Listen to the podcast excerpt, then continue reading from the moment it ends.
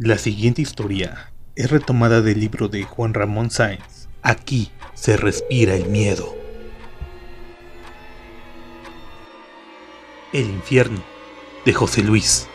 Primera parte.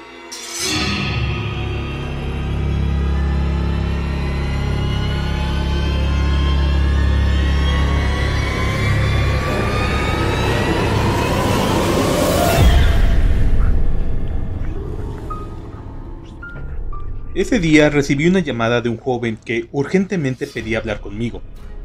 Platicamos un poco e hicimos una cita para vernos más tarde en mi oficina. Llegamos casi al mismo tiempo.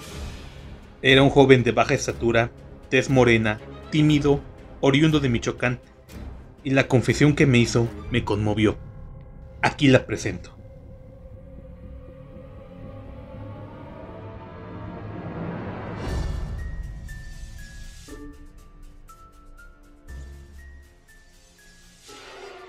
Gracias por recibirme, Juan Ramón.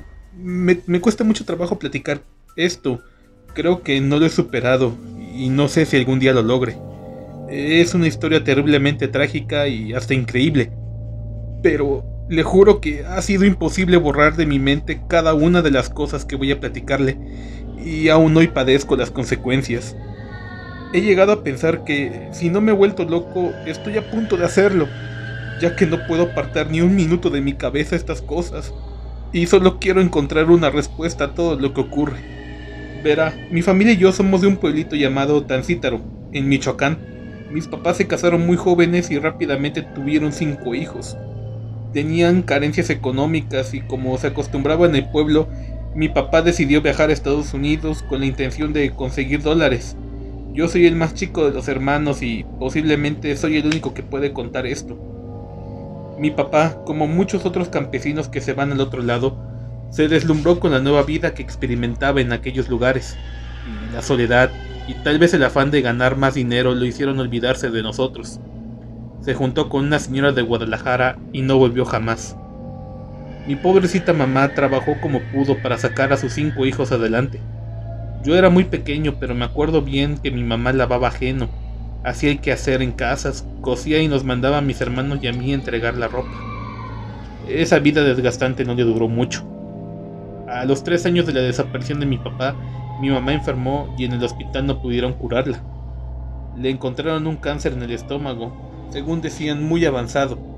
Ya en el hecho de muerte, mi mamá nos reunió y nos dijo que si algo le pasaba nos fuéramos a vivir con su hermano Nicolás quien recientemente había regresado al pueblo después de vivir casi 15 años en San Diego, California, y nosotros no lo conocíamos. Me acuerdo muy bien que lo vimos a él y a su esposa en el velorio de mi mamá. Me daba miedo, pues nos veían muy raro, y aunque la gente que acudió al velorio iba vestida de negro, el aspecto de ellos era diferente. Sus ropas eran como de terciopelo, lucían muy antiguas. Michelle, la esposa de mi tío, iba muy maquillada con los ojos pintados de negro. Ella era originaria de Los Ángeles, California. Todo pasó rápido y después del entierro mis tíos nos llevaron a la casa a recoger nuestras cosas para irnos a vivir con ellos. Casi no nos hablaban y esa noche nos dieron un plato de sopa fría cada uno y unos cartones para dormir en un cuarto que yo veía grandísimo. Mis hermanas Ángela y Eva, gemelas de 13 años, durmieron en un rincón del húmedo lugar Mario de 12 las consolaba porque no paraban de llorar. Carlos de 10 años se durmió rápidamente. Y yo, que por ese entonces debía tener 8 años, casi no pude dormir. Entre el recuerdo de mi mamá, los sollozos de mis hermanas y el miedo a no saber qué pasaría con nuestras vidas, mi mente infantil entendía que al menos estábamos los cinco y que pasara lo que pasara, nadie nos separaría. A la mañana siguiente sentimos que nos atacaban a golpes. Era la esposa de mi tío que nos levantaba a puntapiés y por supuesto nos incorporamos inmediatamente. Nos llevó a la cocina, nos dio un café frío y un pan duro. Después nos pusimos a limpiar la casa. Así transcurrió lo que restaba de la semana. El domingo nos puso a empacar cosas y nos dijeron que nos iríamos a vivir con ellos a una población llamada Chino en California. La semana siguiente nos llevaron a mis hermanos y a mí a Tijuana y días después mis tíos nos subieron a un camión de redilas y con ayuda de unos señores nos escondieron entre pacas de paja y nos dijeron que nos verían al otro día. Estuvimos los cinco hermanos dentro del camión toda la noche. Mi hermana Eva y yo nos echamos a llorar porque el frío era insoportable. Pensé que moriríamos, pero al amanecer el camión se detuvo y un hombre nos dijo que nos bajáramos. Nos encontrábamos entumidos, desconcertados y hambrientos. Michelle y mi tío Nicolás nos esperaban y nos subieron a una camioneta. Y en el trayecto a la población de Chino, atravesamos una ciudad increíble y quedamos sorprendidos por sus edificios y las puentes que cruzaban cientos de vehículos. Ahora sé que se trataba de Los Ángeles, un lugar para nosotros inimaginable. ¿Y cómo no iba a serlo si nunca habíamos salido de nuestro pueblo? A pesar de los maltratos y la indiferencia de mis tíos, nos las arreglábamos para jugar y reír a escondidas. Creíamos que nada podría ser peor, pero rápidamente las cosas cambiaron para mal. Nicolás y Michelle empezaron a tener visitas. Se trataba de personas tan extrañas como ellos que llegaban casi siempre en parejas, vestidas de negro, con gabardinas hasta el suelo. Ya dentro de la casa se quitaban los abrigos y quedaban en minifalda o en ropa interior, siempre de color negro. Las parejas eran de gente mayor que llegaban en camionetas y autos muy lujosos. Cada noche asistían entre 20 y 30 personas. Mis hermanos y yo teníamos funciones determinadas. Ángela y Eva limpiaban la casa a diario, hacían la comida y en los días de reunión tenían que cubrir los muebles y la sala con mantas negras y cambiar las cortinas por unas muy oscuras y gruesas. Mario y Carlos arreglaban el jardín todos los días, lavaban la calle y en las reuniones colocaban unas mesas cuadradas llenas de veladoras en el centro del lugar de la reunión. También ponían en las mesas lo que mis tíos llamaban instrumentos de ofrecimiento. Eran cadenas, máscaras de cuero, látigos y varios objetos que en ese tiempo me parecían muy raros. Todos éramos niños de baja estatura a causa de nuestra mala alimentación, y como yo era el menor de mis hermanos, a mí no me asignaban ninguna tarea, tal vez porque les parecía insignificante.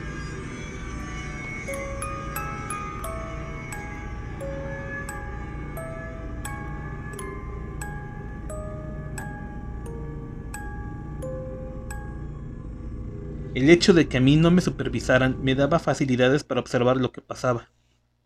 Teníamos que encerrarnos en el cuarto de la azotea en cuanto llegaba la primera persona y no podíamos salir para nada, ni siquiera al baño. Y aunque estábamos en el tercer piso de la casa, alcanzábamos a escuchar las carcajadas, los gritos de la gente, que se golpeaban y azotaban cosas. Eran fiestas que no terminaban sino al amanecer. Al día siguiente limpiábamos todo el lugar y encontrábamos de todo sangre, pedazos de carne maloliente, ropa interior, excremento, botellas de vino. Con el tiempo nos acostumbramos pues veíamos esta actividad como un trabajo cualquiera y pensábamos que pronto acabaría e iríamos a la escuela y viviríamos una vida normal. Ingenuamente soñábamos con que creceríamos y nos iríamos de ese lugar.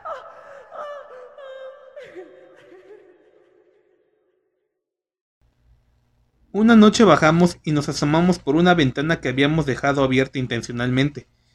Vimos hombres semidesnudos y enmascarados golpeando a unas mujeres con látigos, y ellas reían y bebían algo rojo. Una de ellas sangraba de la espalda y estaba encadenada, cosa que nos horrorizó, ya que vivíamos en la más pura inocencia de niños pueblerinos. Mis hermanas retornaron asustadas al cuarto, pero Mario y yo volvimos a asomarnos. Lo que observamos fue mucho peor.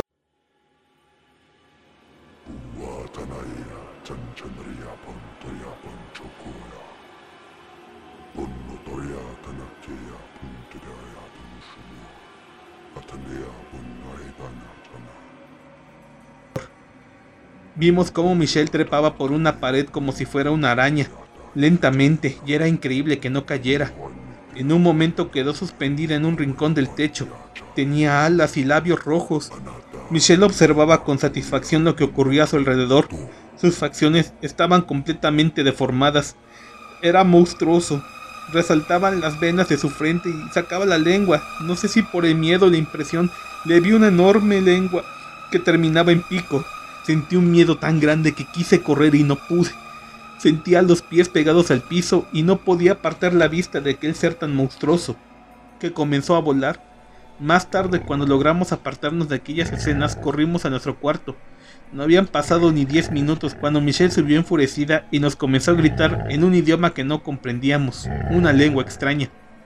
Nos golpeó con un látigo y todos nos amontonamos en un rincón, espantados y algunos llorando. ella empezó a pegarnos con un palo y a decirnos que nos habían indicado que no bajáramos. Poco después llegó un señor y le preguntó a Michelle, ¿quién? Ella señaló a Mario y el señor lo arrastró de los cabellos escalera abajo. Mi hermano gritaba desesperadamente que lo soltara y lo perdonara, pero el hombre solo lanzaba carcajadas y acabó propinándole a mi hermano un puntapié en la entrepierna, que lo dejó inmóvil. Esa noche Mario no subió a dormir. Al otro día, cuando fuimos a limpiar, lo encontramos tirado en el piso, golpeado.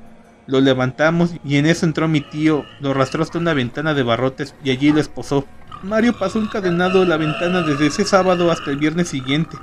Mis hermanas robaban comida de la cocina que Carlos y yo le llevábamos escondidas. En el transcurso de esa semana, Mario se debilitó rápidamente, alucinaba y por momentos perdía la conciencia. Olía muy mal, pues nunca le quitaron las esposas y no podían siquiera ponerse de pie y mucho menos ir al baño. Llegó la acostumbrada reunión de los viernes y todo transcurrió como siempre, solo que mi hermano desmayado era parte de la escenografía. Nunca olvidaré su rostro pálido, casi verde. Esa noche nos subimos a dormir y Mario seguía esposado en la ventana. Finalmente murió y no pude hacer nada por él. No sé si cuando la gente comenzó a llegar él ya estaba muerto o murió durante la reunión, pero cuando fuimos a limpiar encontramos el cadáver de Mario en una de las mesas con cortaduras en el vientre y en la espalda. Le habían cortado los brazos y en el cuello tenía un corte largo y profundo. Nos obligaron a limpiar y a recoger lo que quedaba de él, y con horror, pena y tristeza lo tuvimos que hacer. Lo pusimos en bolsas de plástico negras y en el patio de atrás lo echamos en un bote metálico grande, de los que usan para tirar la basura.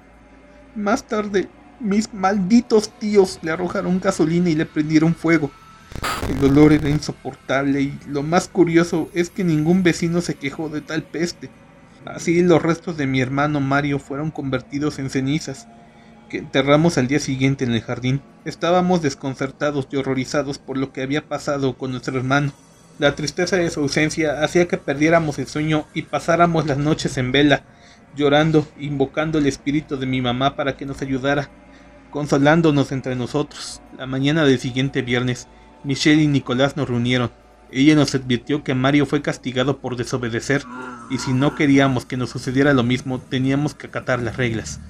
Ella afirmó que descendía de una poderosa familia de brujos que venían de Inglaterra y tenían dones y los viernes invocaban a seres de la oscuridad para que ella pudiera conservar sus poderes y no iba a perderlos por unos escuincles miserables como nosotros.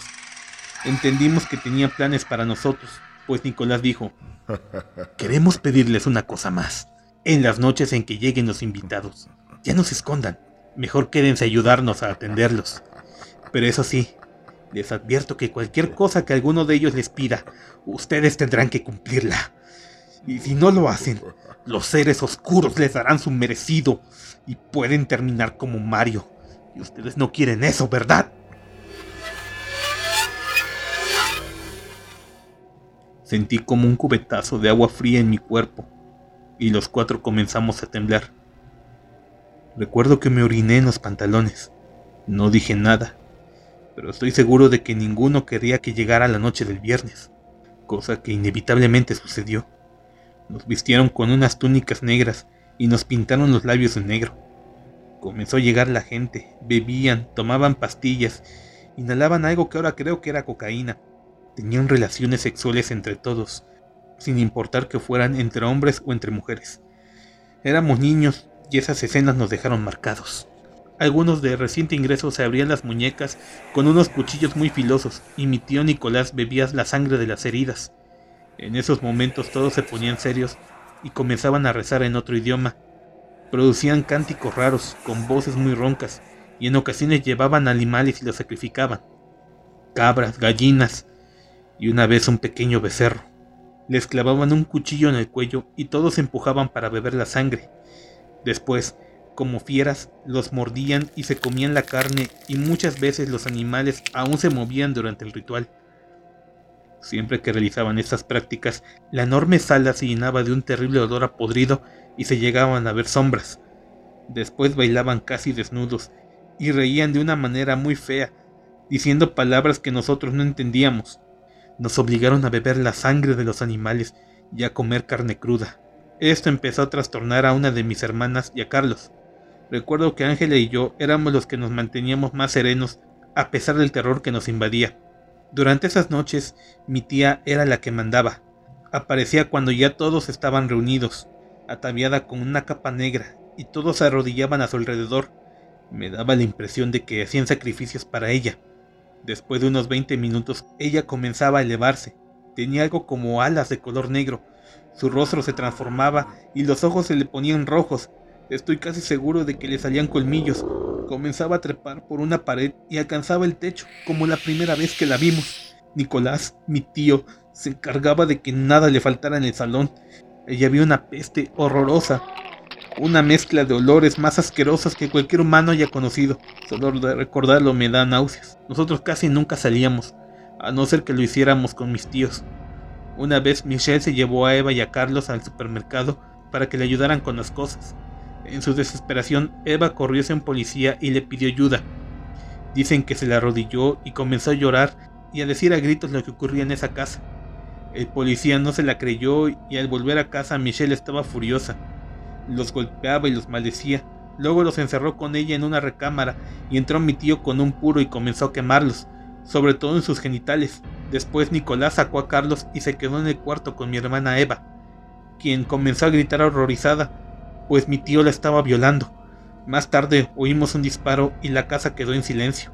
Entonces los demás hermanos nos acercamos a la puerta y desesperadamente intentamos averiguar qué había pasado con Eva. Estábamos seguros de que la habían matado. En ese momento, Nicolás y Michelle salieron riendo como si nada y se fueron a desayunar a la cocina. Entramos a ver a Eva y la hallamos desnuda, tirada en el piso, sangrando y llorando de dolor.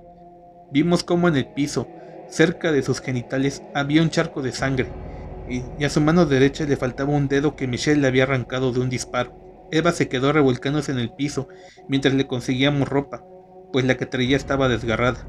Más tarde, ella misma estuvo curándose la mano con fomentos de agua caliente, que se aplicaba en la cocina sin que mis tíos la vieran. Al caer la noche, mis tíos se fueron a dormir y a Eva la encerraron en una alacena de la cocina. Le pusieron candado a la puerta, cuando podíamos platicábamos un poco con ella. Dijo que sabía que iba a morir. Lo recuerdo muy bien. Y nos pidió que escapáramos de ese lugar porque nos iban a matar también. Al tercer día de encierro, no habló más.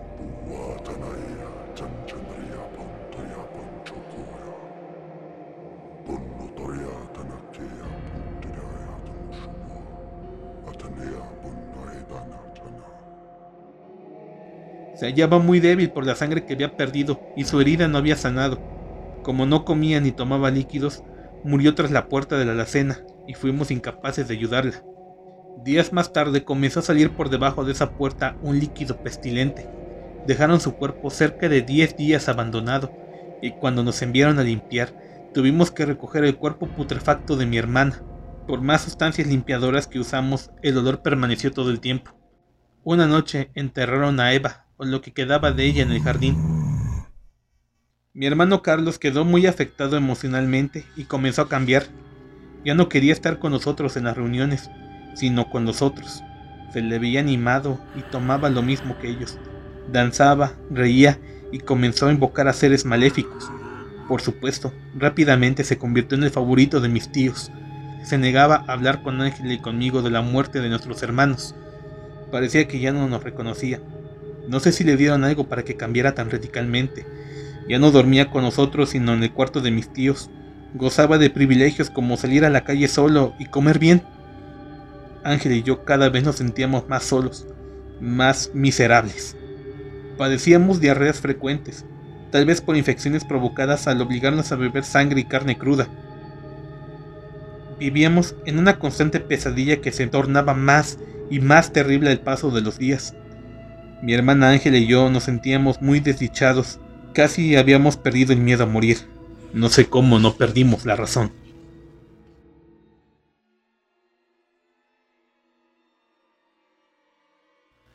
Y hasta aquí la primera parte del infierno de José Luis.